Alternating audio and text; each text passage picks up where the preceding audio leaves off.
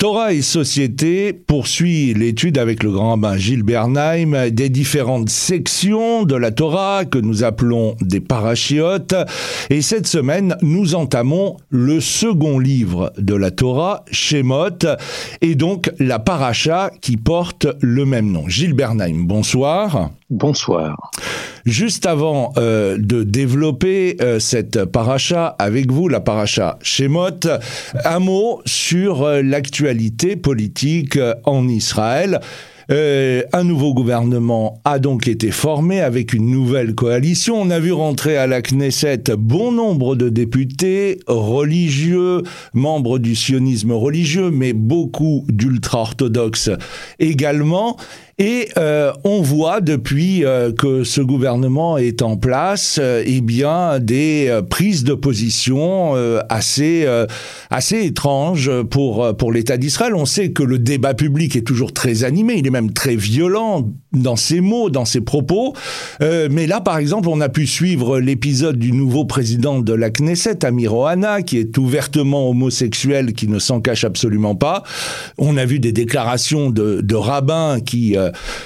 qui font penser à, à, à, un autre âge, à un autre temps.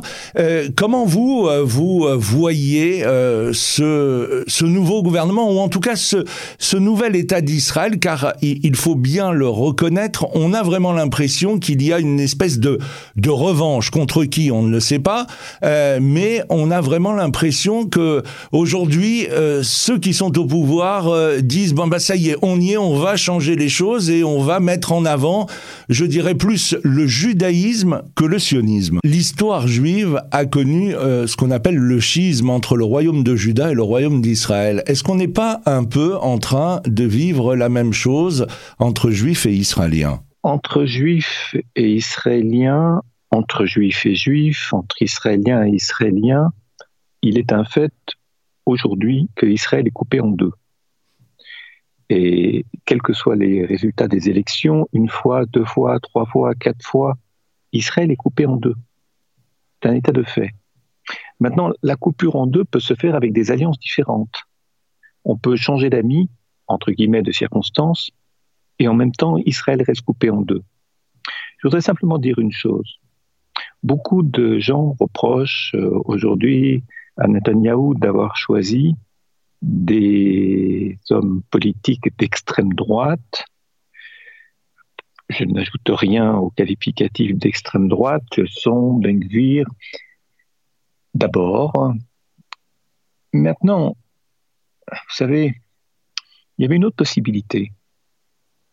Il y avait une possibilité de gouvernement d'union nationale. Cette euh, possibilité n'a pas été choisie, elle n'a pas été retenue. Et je dirais que Lapide comme Netanyahou ont une part de responsabilité là-dedans. C'est-à-dire dans la montée en puissance des extrémistes. Pour ma part, je le regrette.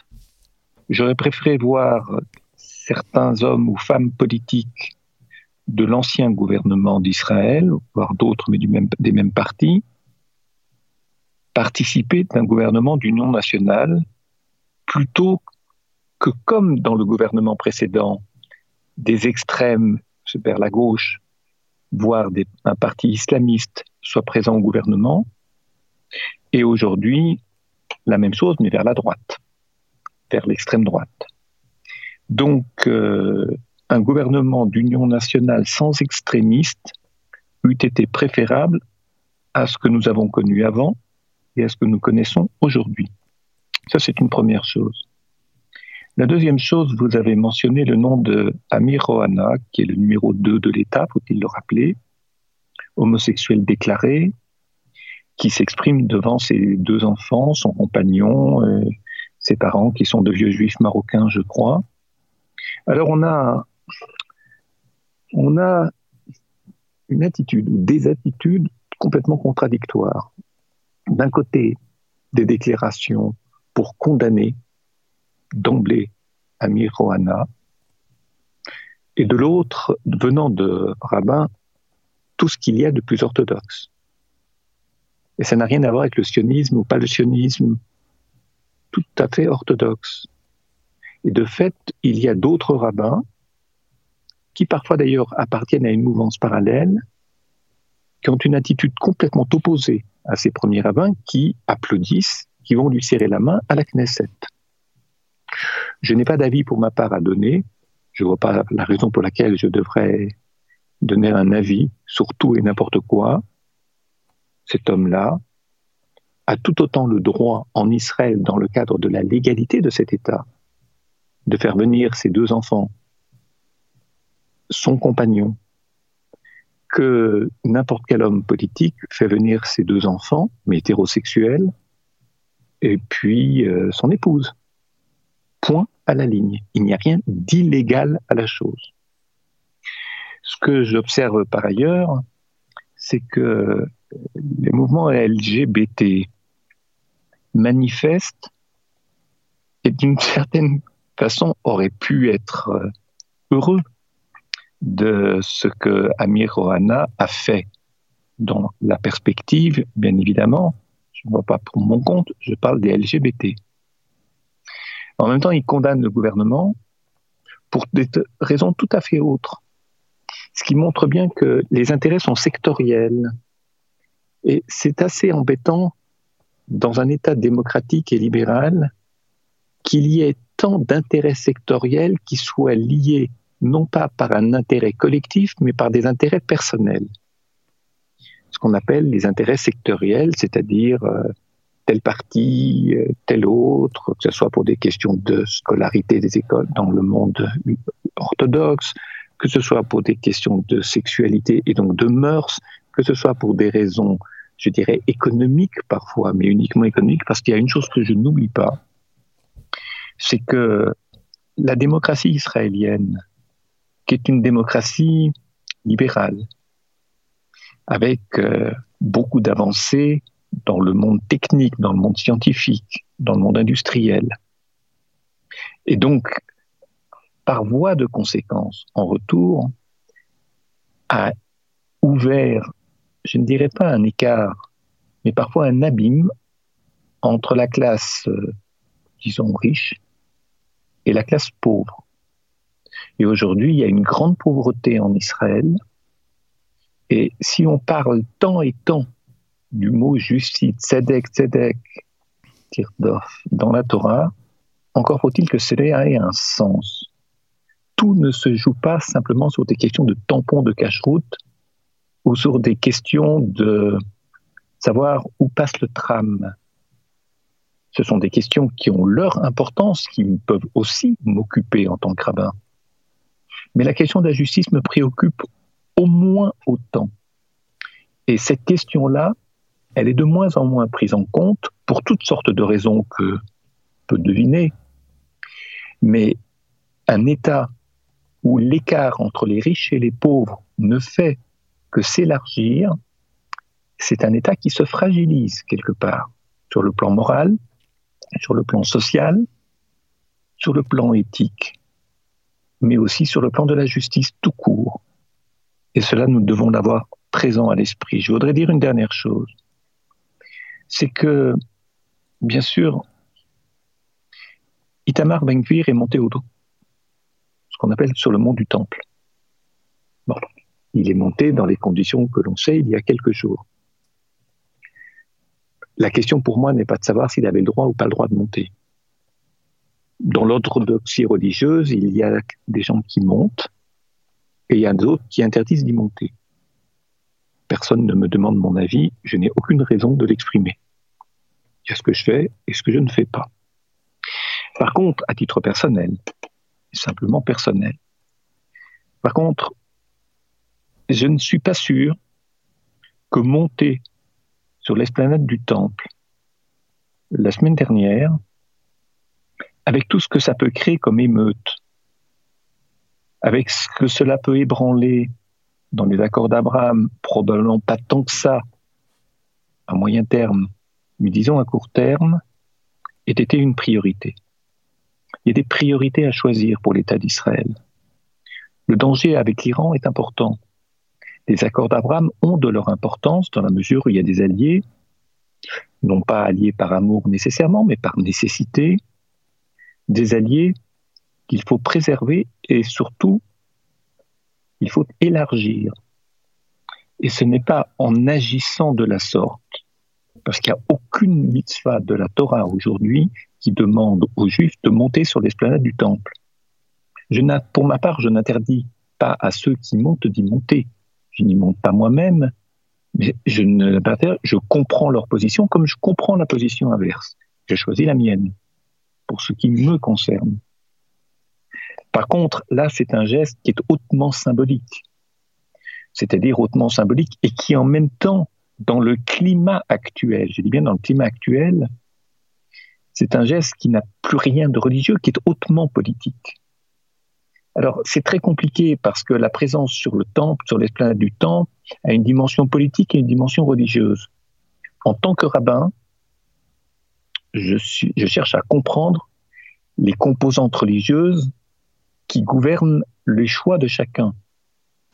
Mais là, on n'est plus dans une dimension religieuse, on est dans une dimension exclusivement politique de parfaite démarche, parce que lorsqu'un homme vient politique, d'importance par ailleurs, vient entouré de gardes du corps et de policiers, l'armée, etc., la dimension religieuse, la dimension éthique, elle tente à s'estomper. C'est une simple observation, je ne le commente pas plus, et je souhaite euh, que l'État d'Israël, surtout, puisse rester entier, uni surtout, et que les marches vers la paix, même si c'est une paix froide, dans, les accords, dans le cadre des accords d'Abraham, dans le cadre de la protection d'Israël face à l'Iran, mais pas seulement, il y a le Hezbollah au nord, il y a le, il y a le Hamas au sud, on ne sait pas ce que deviendra la Cisjordanie, on n'en sait rien. Son leader est vieux et très peu puissant aujourd'hui. Qu'est-ce qui arrivera ensuite? Tout cela, il faut le prendre en compte. Euh, le prendre en compte surtout lorsqu'on a des enfants ou des petits-enfants ou de la famille tout simplement qui est alarmée et qui protège Israël dans des conditions extrêmement dangereuses. Ce n'est pas un jeu de l'esprit, c'est une réalité quotidienne pour ces jeunes. Et des jeunes qui reviennent, euh, je dirais, marqués par le travail qu'ils exécutent pour préserver la sécurité et la protection d'Israël. Mm. Tout cela, il faut le prendre en compte. Et je dirais, surtout lorsqu'on n'est pas impliqué dans la vie d'Israël, soit parce que on est à l'extérieur d'Israël, soit parce qu'on occupe une position pour différentes raisons en Israël, où la distance avec les intérêts de l'État, avec ses obligations, avec ses urgences, est relativement relativisée et relativisée, parfois pour des raisons d'orthodoxie religieuse, parfois pour d'autres raisons. Je voulais dire tout cela. Nous allons à présent euh, parler de la paracha Shemot. Alors dans le livre Bereshit ont été exposées toutes les données de la création, le plan de son développement, les obstacles à la réalisation, les partenaires en jeu, les premières tentatives et échecs, aussi bien dans le couple que dans la fratrie, la famille ou entre les peuples, entre les hommes et envers le Créateur. La fin du livre de Bereshit était une sorte de reprise en main de l'ensemble du jeu. Retourne en Égypte, représentante de l'ensemble de l'univers humain, pour reprendre tout ce projet qui est bloqué et y faire éclater la gangue qui empêche la réalisation du plan global, euh, la euh, clipa euh, que les euh, kabbalistes euh, nomment, les sages expriment ce, que c'est en ces dynamiques que se réalisent les transformations d'identité chez ceux qui se convertissent, les guérimes et retrouvent ainsi l'authenticité de leur être. Voilà pourquoi nos ancêtres sont nommés guérimes. Les gens ne se convertissent pas, ils sont la pointe de ce travail réalisé par tout le peuple juif pour revenir à l'identité initiale authentique et chacun dans le peuple juif a à refaire ce même travail. Cela est le parcours précis que nous enseignera la Haggadah de Pessah. Vous avez raison de mentionner tout cela. Le mot guerre, l'étranger, est souvent ramené à la dimension de la conversion, à la question de la conversion, il est un guerre, il est en train de se convertir, il veut devenir juif, etc. On ne peut pas oublier ce qu'Emmanuel Levinas a très longuement et souvent commenté, de rappeler ce verset qui est bien connu, car qui dit Raïta car on était étrangers. C'est Dieu qui parle à Israël. Nous étions étrangers en terre d'Égypte. Étrangers, ça ne veut pas dire là, nous n'étions pas juifs. Et nous ne devons pas l'oublier, d'ailleurs. Être étranger, c'est ne pas être dans une position, je dirais, j'allais d'abord dire dominante, mais le terme n'est pas suffisamment fort. Ne pas se mettre dans une position où l'on surplombe l'histoire au nom de ses propres convictions, où l'on n'est plus concerné par l'histoire des autres du fait qu'on occupe une position privilégiée.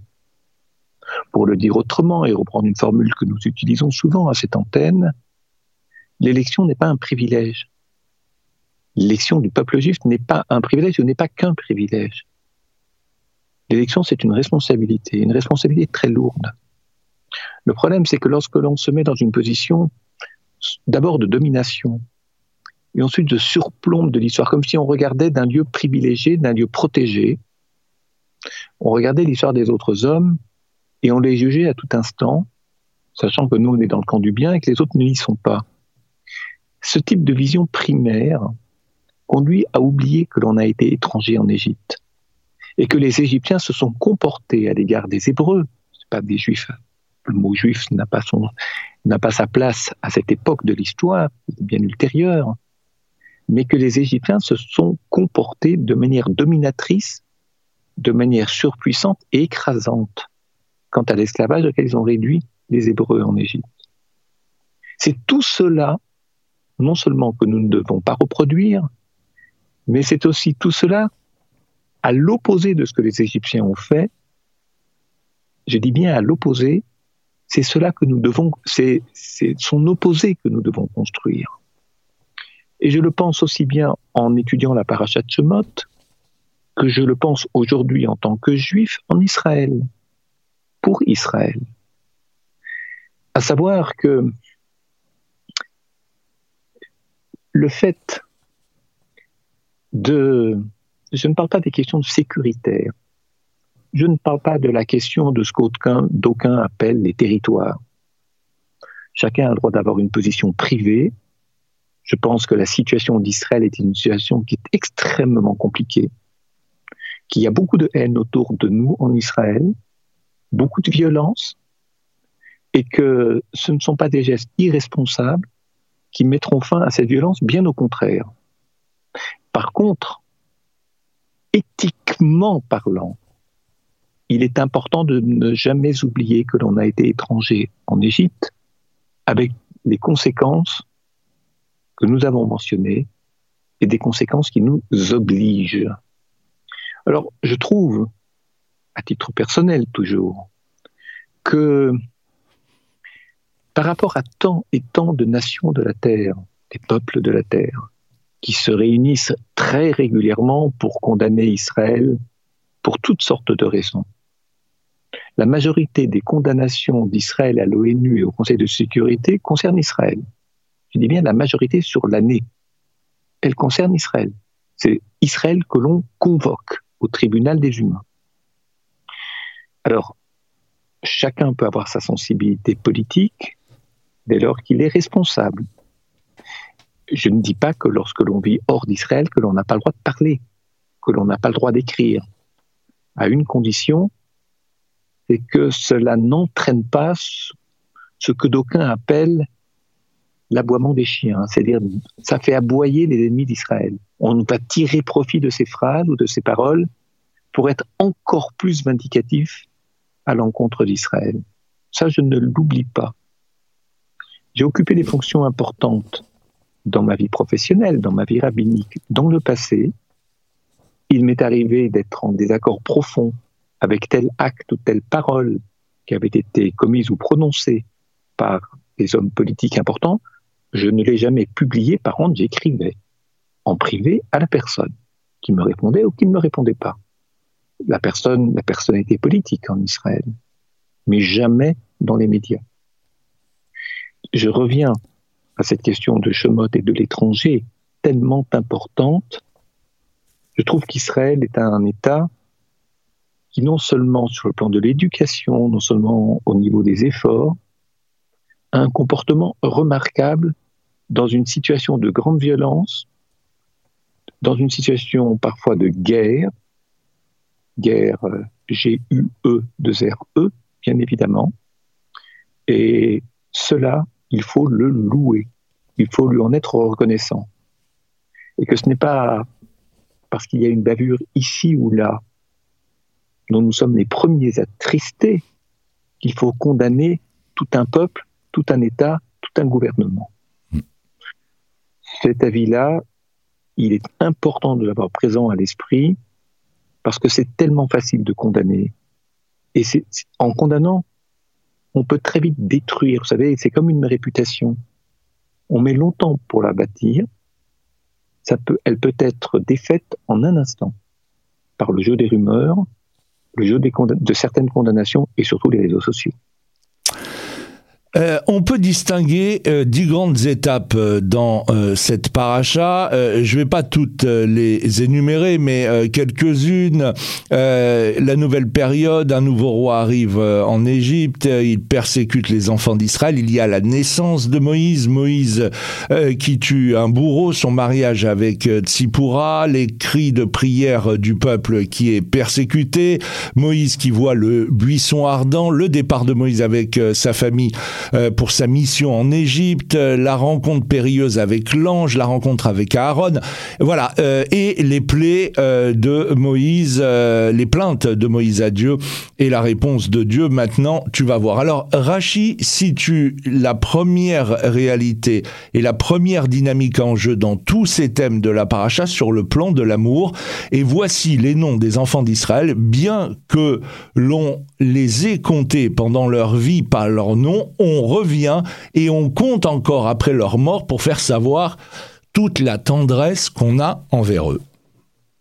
Oui, parce que lorsque les Hébreux en Égypte, euh, je dirais, quittent leur statut, je ne dis pas privilégié, mais protégé par Joseph, qui a beaucoup apporté à l'Égypte, ne l'oublions pas.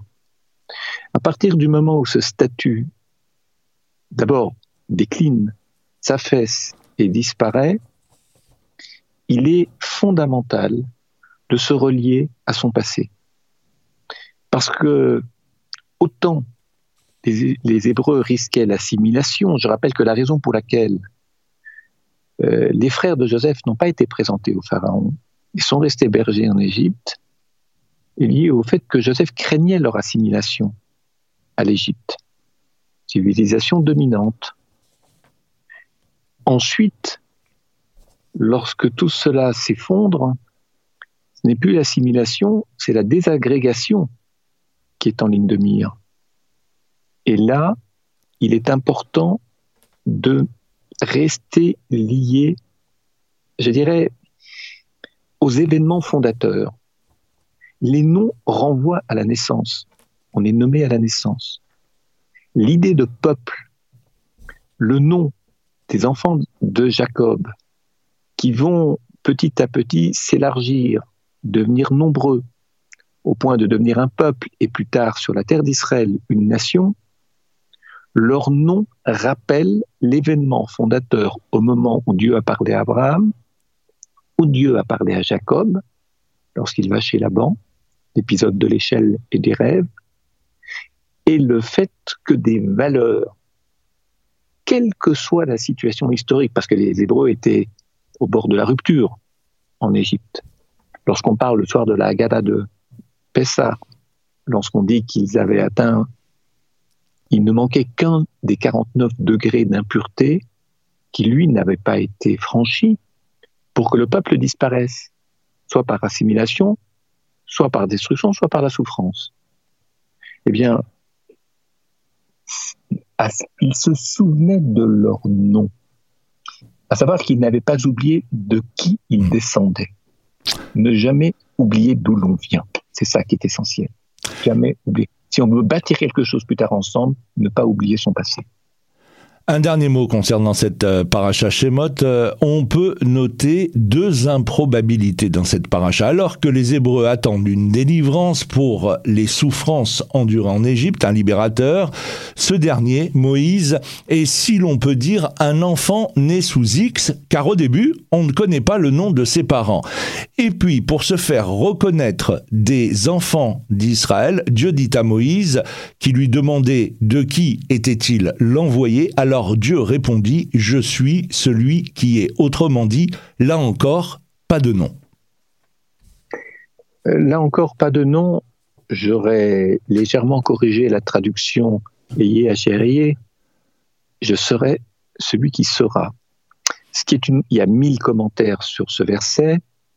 Il faut d'abord comprendre, et je ne dirai que cela, que ce n'est pas que Dieu n'est pas au présent, mais que le présent ne fait sens que s'il participe d'un avenir qui est un enrichissement du présent, qui est dynamique, qui est transcendant, c'est-à-dire qui s'élève. Si on ne s'élève pas, si on ne progresse pas, on stagne et on régresse. Principe talmudique bien connu, on s'élève en sainteté, mais si on stagne, on redescend. Malim Bekodesh. Et c'est vrai, peut-être faut-il terminer par cela, c'est, je dirais, euh, la, parole de Dieu à Moïse dans la parashat Shemot, ce qui se dit au buisson ardent, c'est une projection vers un avenir très lointain.